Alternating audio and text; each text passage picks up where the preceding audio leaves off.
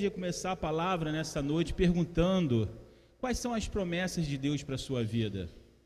O que Deus já falou, já usou pessoas para falar das promessas que Ele tem reservado para a vida de vocês ou para nossas vidas. E por que que essas promessas às vezes elas não ela não se concretiza na nossa vida?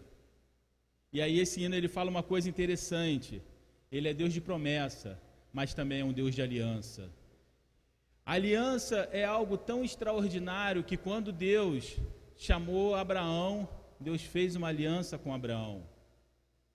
Quando Deus chamou Moisés, Deus fez uma aliança com Moisés. Quando Deus chamou o povo de Israel, Deus fez uma aliança com o povo de Israel. E o interessante que quando aquele povo de Israel que é tirado da terra do Egito para entrar em Canaã, havia uma promessa na vida de cada um, concordam? Havia uma promessa de cada um de sair da terra do Egito e entrar em Canaã. Mas apenas dois receberam essa, essa promessa. O restante morreram no Egito, morreram no deserto. Mas por que, que essas pessoas morreram no deserto? Deus não tinha uma promessa na vida de cada um deles? Sim, Deus tinha. Mas Deus não mexe no seu livre-arbítrio. Você tem a opção de escolher a bênção e a maldição. Deus tem a promessa para cada um de vocês. Eu tenho certeza que se eu abrisse o microfone para poder entregar para vocês agora, cada um de vocês falaria para mim assim: olha, Deus tem uma promessa assim, assim, assim na minha vida. Deus tem uma promessa, Deus tem uma promessa. Mas aonde está a nossa aliança com Deus para que possamos tomar posse dessa promessa? Onde está a nossa aliança? Quando o povo de Israel saiu do Egito e pereceu no deserto, quando Josué assume o povo de Israel para poder entrar na terra prometida, qual foi a primeira coisa que Josué fez com o povo? Reuniu o povo e fez uma aliança com Deus. Lembram? E aí eles celebram a Páscoa para só depois entrar para lutar pela terra que o Senhor já havia dado ao povo de Israel. E muitas vezes nós estamos quebrando essa aliança com Deus. Nós deixamos de ser abençoado porque quebramos essa aliança. Ah, mas como que eu vou saber que eu, se eu quebrei a aliança? Eu tenho certeza que cada um, no seu mais íntimo coração, sabe quando está quebrando a aliança com Deus. Você pode não falar para mim, você pode não falar para o pastor, você pode não falar para sua esposa, para o seu esposo, mas lá no seu coração você sabe quando você quebrou a aliança com Deus. E o Senhor nesta noite ele está chamando por arrependimento. Porque não adianta pregar a palavra de Deus, não adianta Deus mandar seu filho morrer na cruz se não houver arrependimento. Todos nós pecamos e carecemos da misericórdia do Senhor. Não tem exceção. Deus olhou para a terra e não viu nenhum homem bom, nenhum, nenhum único homem bom.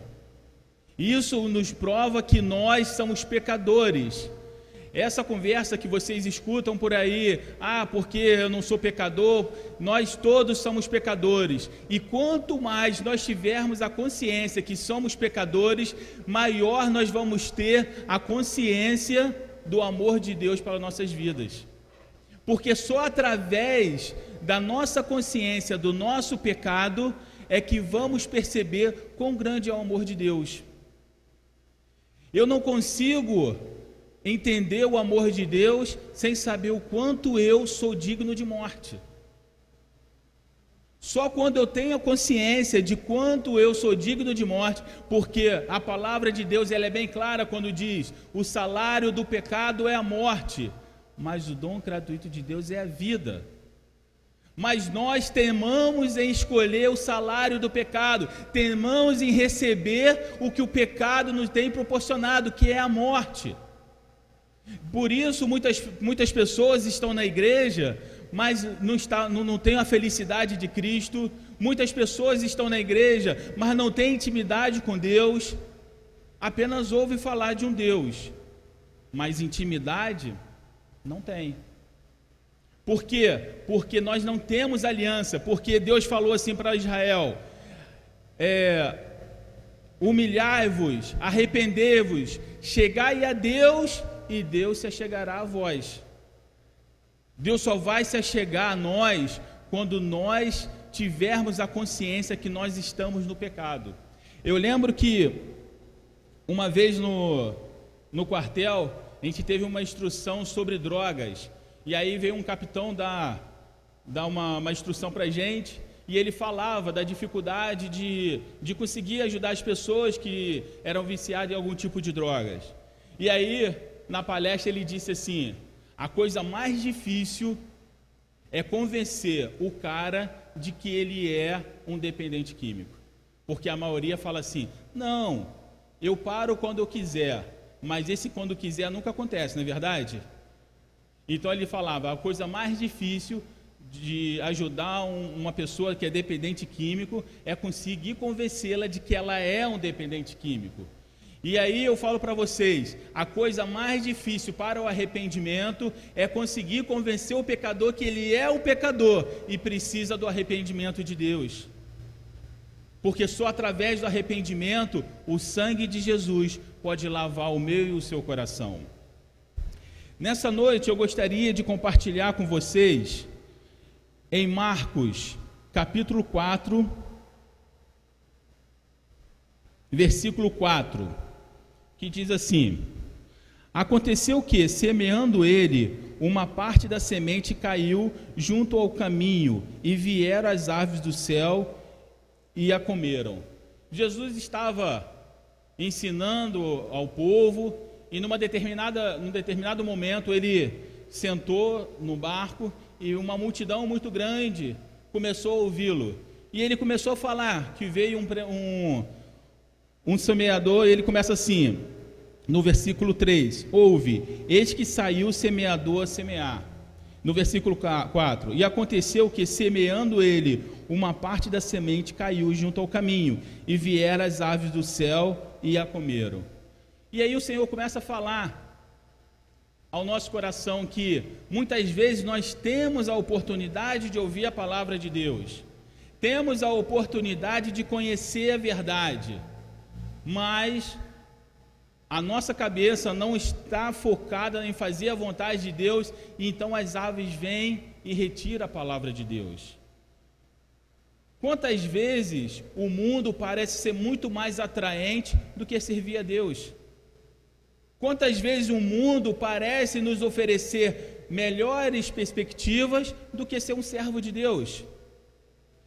Sempre vamos esbarrar nesse problema, a carne querendo vencer o nosso espírito. Mas uma coisa eu falo para vocês: por mais que as coisas lá no mundo pareçam que são boas, o final delas é perdição e morte.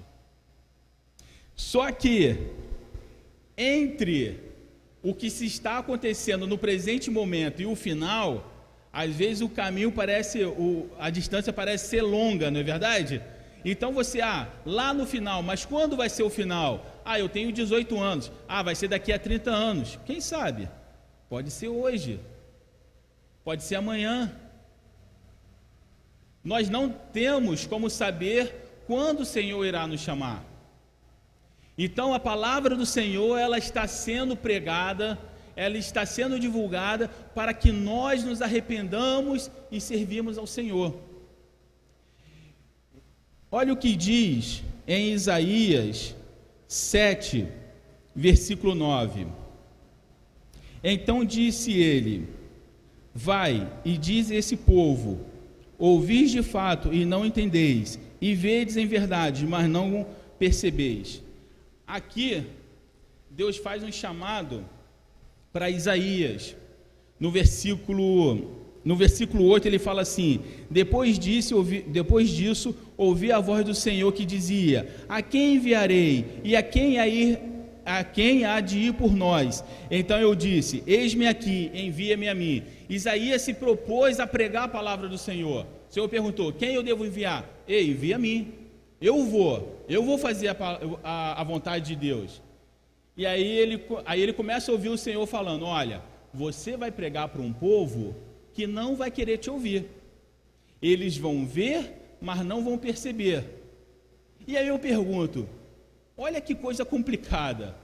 Você é chamado para pegar uma, uma palavra que você sabe que as pessoas vão ouvir e não vão te dar crédito. Você vai falar, o Senhor me mostrou isso e as pessoas não vão acreditar. E olha só o que ele continua falando no versículo 9: Então disse ele: Vai e dize a este povo: Ouvis de fato e não entendereis, e veja em verdade, mas não percebereis. Engorda o coração deste povo e endureça-lhe os ouvidos, e fecha-lhe os olhos. Não venha a ver e ver com seus olhos, e ouvir com seus ouvidos, e entender com seus corações, e converter-te para ser sarado. Então, assim, o pregador ele vai pregar para um povo que não quer ouvir. Mas eu falo uma coisa: misericórdia para quem não quiser ouvir. A nossa função é pregar. A nossa função é trazer a palavra de arrependimento. Esse evangelho, ele é popular? Não é não. Esse, esse evangelho vai fazer com que uma igreja fique lotada? Não vai não.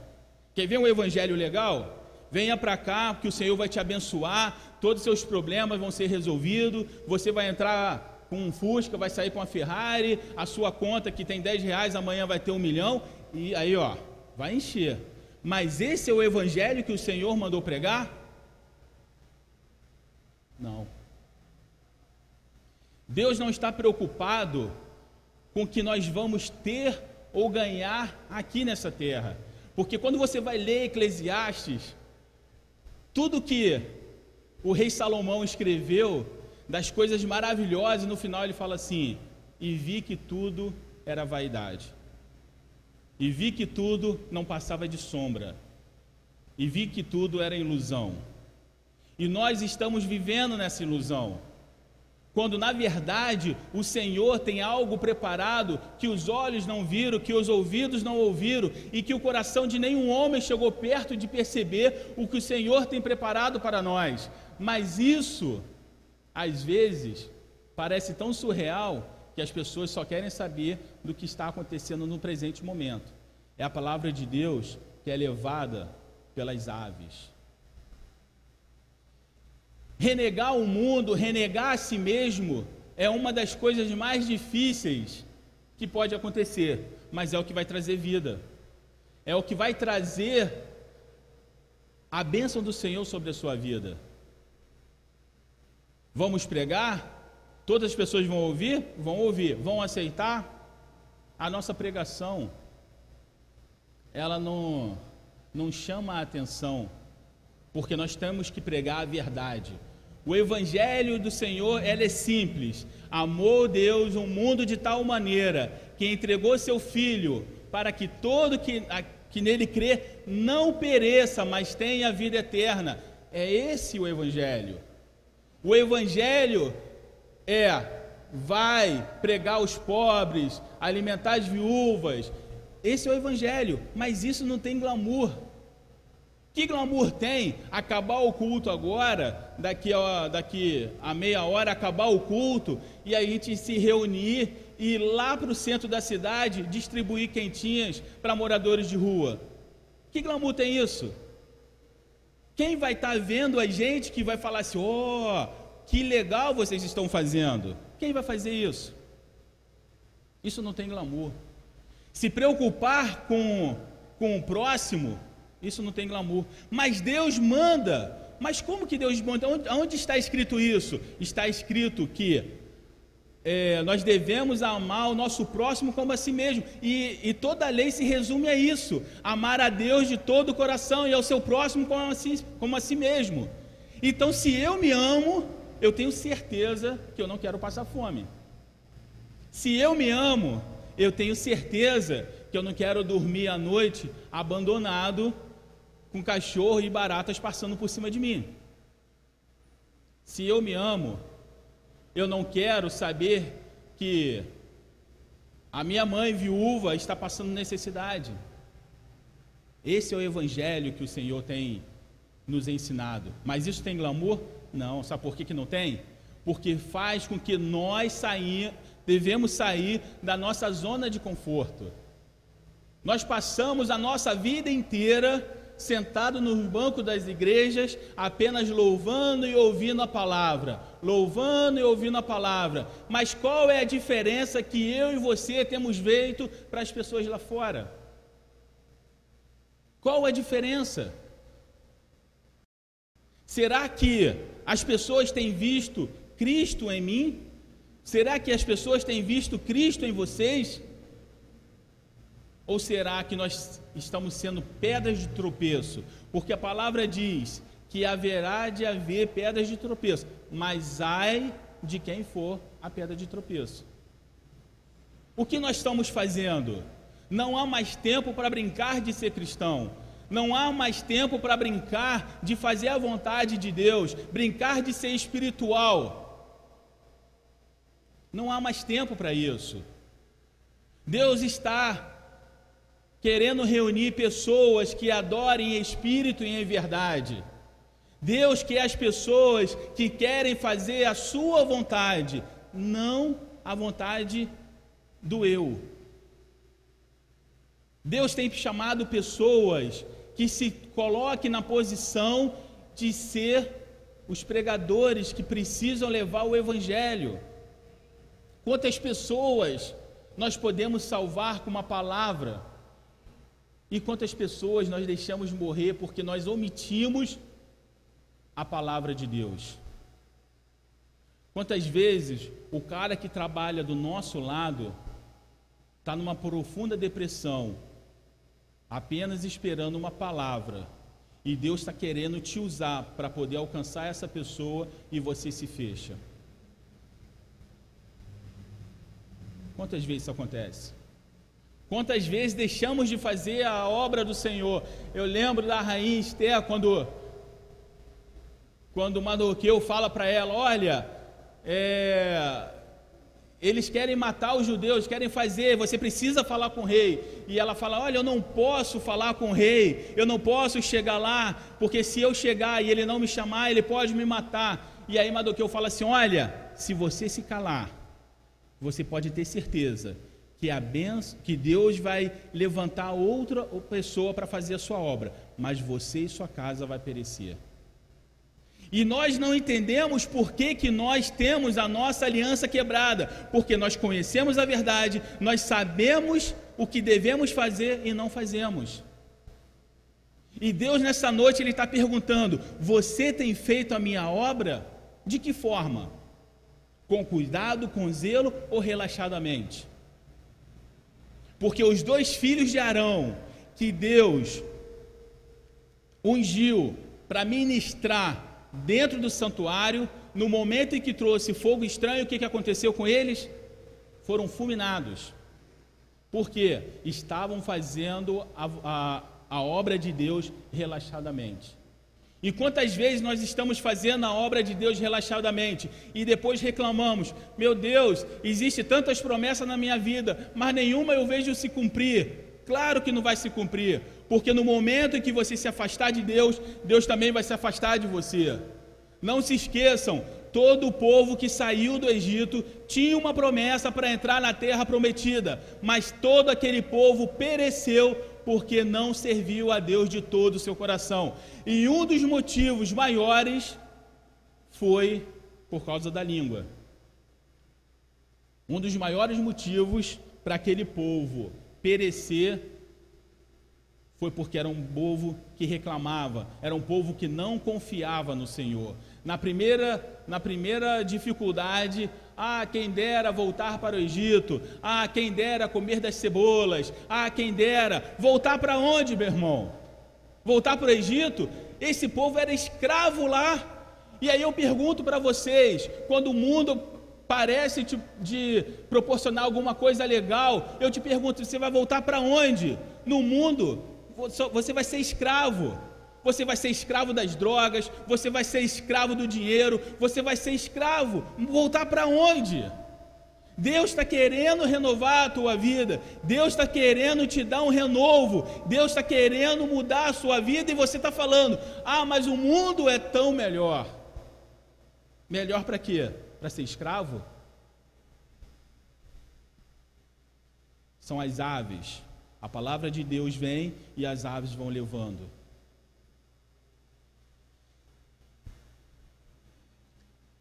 Na segunda, ele fala assim: a outra caiu sobre pedregais, onde não havia muita terra, e nasceu logo, porque não tinha uma terra profunda. Mas quando o sol que... mas quando saindo o sol queimou-a, e porque não tinha raiz, secou-se. Essa essa é outra semente que caiu num outro tipo de terreno. Cresceu rápido, mas não tinha raízes. E eu costumo dizer que as nossas raízes são as nossas experiências com Deus. Não adianta você falar, ah, eu já li a Bíblia de Gênesis Apocalipse, eu conheço todos os profetas, eu conheço tudo, eu fiz tantos estudos, mas eu faço uma pergunta: o Espírito de Deus está no seu coração? Tudo que você leu aqui, você entendeu ou você leu apenas como mais um livro? Porque eu vou te falar, ler a Bíblia apenas como um livro, é melhor você pegar outro livro para ler, porque você não vai entender nada. Agora, no momento em que você ora ao Senhor, Senhor, me dá entendimento do que eu estou lendo, aí vai fazer a diferença. É aquela coisa né, que cresce rápido, né? mas não tem raízes, não tem experiência com Deus. E aí não adianta você crescer, não adianta você querer mostrar que dá fruto, porque o sol ele vai vir. E no momento que ele vier, se você não estiver sobre a rocha que é o Senhor Jesus, você vai queimar. Eu costumo dizer que muitas pessoas se apresentam com máscaras. Mas eu costumo dizer também que a máscara ela não sobrevive ao tempo.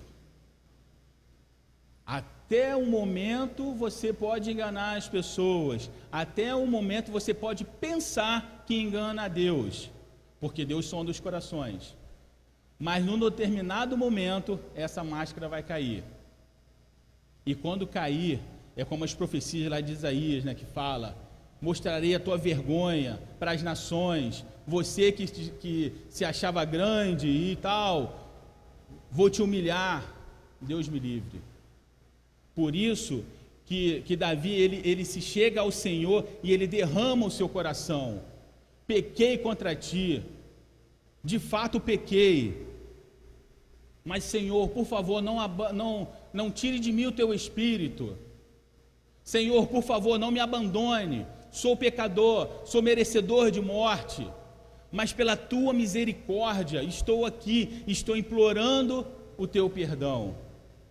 Precisamos viver sem máscaras, porque é como fala, né? Vai crescer, mas quando vier o sol, vai queimar. A gente vê isso acontecer em muitos lugares, igrejas que crescem e tudo mais, mas você vê que não tem o embasamento da palavra de Deus. Trabalhar com pessoas, influenciar pessoas, você chega em qualquer livraria que você quiser, você vai encontrar dezenas e centenas de livros. Como influenciar pessoas, como trabalhar em equipe, como fazer isso, como fazer aquilo, programação neurolinguística e por aí vai. Influ influenciar pessoas não é difícil.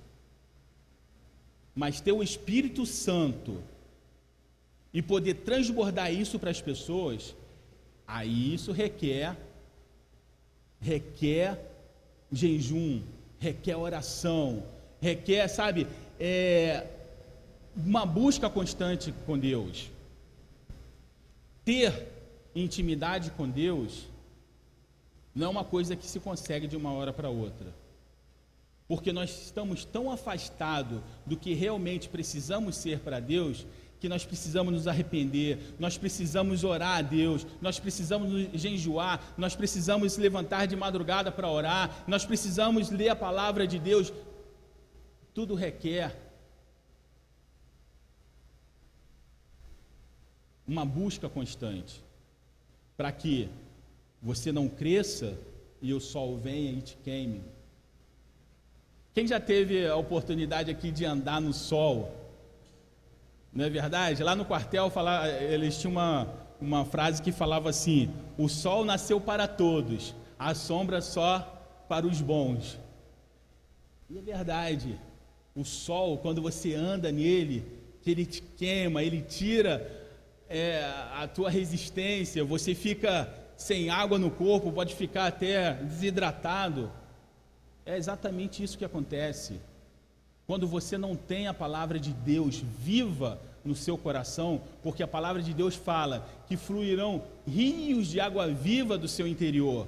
Quando você não tem isso, o sol vai te matar porque vai te deixar vai te deixar ressecado. E é por isso que nós precisamos buscar a Deus. Na segunda fala assim: a outra caiu no versículo 7, e outra caiu em espinhos, e crescendo os espinhos, e sufocaram, e não, e não deram fruto. Nossa, quantas vezes nós vemos a palavra de Deus, principalmente ultimamente, quantas vezes nós vemos a, a palavra de Deus ser sufocada pela religiosidade? Quantas vezes nós vemos tantas coisas, tantas abobrinhas que a gente ouve, que só faz uma coisa: nos afastar da palavra de Deus. A palavra de Deus ela quer crescer nos nossos corações, mas são tantos espinhos que ela não consegue, ela acaba morrendo. Mas isso é culpa nossa, porque nós não conhecemos a verdade. O meu povo perece por não conhecer a verdade, não conhecer as Escrituras. E a palavra de Deus está sendo sufocada. Vamos ver o que fala em Timóteo 4, versículo 3. E diz assim: Porque virá tempo em que não sofrerão a sã doutrina, mas, mas tendo comichões nos ouvidos, amontoarão para si doutores conforme as suas próprias consciências. Quantas vezes nós, nós temos visto isso acontecer? Ah, a palavra de Deus, vamos torcer um pouquinho aqui, vamos fazer diferente aqui, porque se eu falar para a pessoa, ó, oh, o salário do pecado é a morte, a minha igreja vai ficar vazia, ninguém quer ouvir isso. As pessoas querem ouvir que eu vou ser abençoado, as pessoas querem ouvir que eu vou não vou ter problemas, mas a palavra de Deus disse: Eu venci o mundo e vós também vencereis, mas terão, vocês terão aflições. Vocês terão aflições. A diferença é que a vitória já está decretada pelo poder que há no sangue de Jesus. Eu costumo dizer que só é forjado um bom aço no, na maior temperatura. Já viram fazendo uma espada, como é que é? Como é que ela fica, chega a estar vermelha de tão, de tanto que, que coloca no fogo. E quanto mais é, é, aquecida, quanto mais ela é aquecida, mais ela vai refinando, mais ela vai ficando, sabe, perfeita. É assim a nossa vida. Infelizmente, nós seres humanos, nós temos a tendência de ir para o lado mais tranquilo. Nós temos a tendência de ficar na zona de conforto. É mentira? Você trabalha, sei lá, cinco anos no setor e você faz todo dia a mesma coisa. De repente, chega uma pessoa nova no seu setor e fala assim: olha, a gente poderia fazer assim, poderia fazer assado, e aí as, as ideias novas acabam agregando uma nova, uma nova perspectiva no trabalho. Mas você estava lá há cinco anos fazendo a mesma coisa, mas o que? Você estava na sua zona de conforto. Você não queria sair dela. Está tudo funcionando? Vamos continuar. Para que, que eu vou ter mais trabalho? Nós seres humanos somos assim. Se o Senhor nos abençoar, sempre nos abençoar, daqui a pouco a gente começa a esfriar. Olha Davi. Davi, um homem de guerra, sempre em combate. E Deus abençoava, ele matou lá o leão, matou o urso, foi lá vencer o filisteu, ao ponto Saul chamou ele para o exército e ele foi ser, ser um dos generais, ao ponto das mulheres falar assim: olha, é, Saul matava 10 mil, mas Davi matava, matava seus milhares. E um homem de guerra, no único momento em que ele sai da guerra e vai para o seu palácio, o que, que acontece? Hã? Cara, no único momento em que ele deixou a guerra, no único momento que ele ficou ali em paz, ele pecou. Eu tenho certeza que aquele ali foi um laço armado pelo inimigo, concordam? Mas se esse laço fosse armado em uma batalha, tipo um filho do gigante quer matar Davi, ele seria morto? De forma nenhuma, porque ele estava em combate, ele estava preparado. Mas no momento que a gente relaxa, é quando o inimigo nos ataca. A gente pensa que o inimigo ele vai atacar de uma forma esplendorosa, tipo, ah, ali está o diabo. Não, ele não faz dessa forma. Ele vem sutilmente. Porque o diabo, ele é um dos mestres em estratégia ele vem sutilmente, quando você menos espera. Será que Davi, no momento em que saiu da frente de combate, imaginaria tudo que iria acontecer? Porque ele estava na sacada e viu lá a Betseba tomando banho lá? Será que ele ia perceber que tudo que o que ia acontecer com ele? Não tinha como saber. Por quê? Porque o inimigo ele vem sempre de uma forma sorrateira. E é por isso que o apóstolo Paulo vai falar: olha, orai e vigiai, porque o diabo anda ao derredor como um leão procurando a quem possa tragar. No momento que você está na posição em que Deus estabelece para a sua igreja, ele só vai andar ao derredor, mas ele não pode tocar, porque nós estamos protegidos pelo sangue de Jesus. Mas no momento em que nós saímos dessa proteção, aí nós estamos por, pela nossa própria sorte. E aí, nesse momento, é o momento que o inimigo ataca. Muitas pessoas falam assim: ah, não, eu não vou ser é, enganado pelo inimigo. Já está sendo, meu irmão. Por quê? Só podemos vencer. E Jesus foi bem específico. Lembra quando aqueles discípulos foram lá expulsar os demônios e não conseguiram e voltaram? E aí as pessoas falam assim: olha, é melhor o senhor ir lá, porque os seus discípulos foram lá e não conseguiram. O que, que Jesus fala? Essa casca só sai com jejum e oração. Ou seja, não é fácil, não é apenas pelo, pelo, pela força do nosso braço. Pela força do nosso braço vamos perecer. Só vamos vencer através do sangue do Cordeiro. Porque se não fosse assim, Deus não precisaria enviar seu filho. E a outra fala assim: e a outra caiu em boa terra, e, e deu fruto que vingou e cresceu, e produziu 30, outro 60 e outro 100.